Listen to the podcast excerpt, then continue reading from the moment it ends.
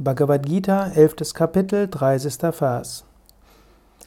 Lilihyase grasamana samantal lokan samagran vadanairjvaladbhihi tejobhir apurya jagat samagram bhasas tavogra pratapanti Vishnu.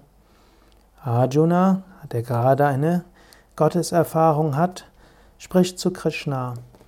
Du züngelst hoch und verschlingst zu allen Seiten alle Welten mit deinem flammenden Mündern. Dein unbändiges Strahlen, das die Welt mit Glanz erfüllt, versenkt, o Vishnu. Es hilft manchmal, Vogelperspektive zu bekommen. Arjuna ist dort jetzt reingestürzt worden durch die Vision Gottes.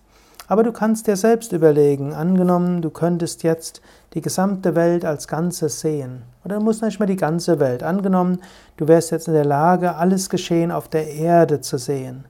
Und du könntest auch in die Zukunft schauen, in die Vergangenheit. Nehmen wir an, du könntest dir einer Million Jahre bewusst sein.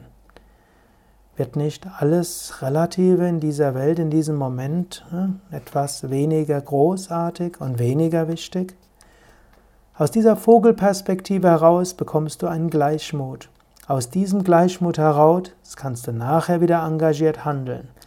Es ist diese Art Doppelbewusstsein, die immer wieder hilfreich ist. Zum einen der übergeordnete Blick, die Erkenntnis, dass vom Standpunkt der Ewigkeit und vom Standpunkt des Unendlichen, was auch immer wir jetzt tun, nicht wirklich so erheblich ist.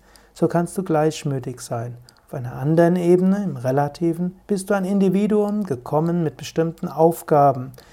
Aufgabe, etwas in der Welt zu bewirken, Aufgabe, an dir selbst zu arbeiten, letztlich Aufgabe, Gott zu erfahren. Es hilft immer wieder, Kost, den kosmischen Blick einzunehmen und es hilft immer wieder dann, die relative Welt mit großem Engagement anzugehen und zu leben. 31. Vers. Sage mir, wer du bist, dessen Gestalt so grimmig ist. Ich verbeuge mich vor dir, o erhabener Gott. Habe Mitleid. Ich habe den Wunsch, dein Urwesen zu kennen.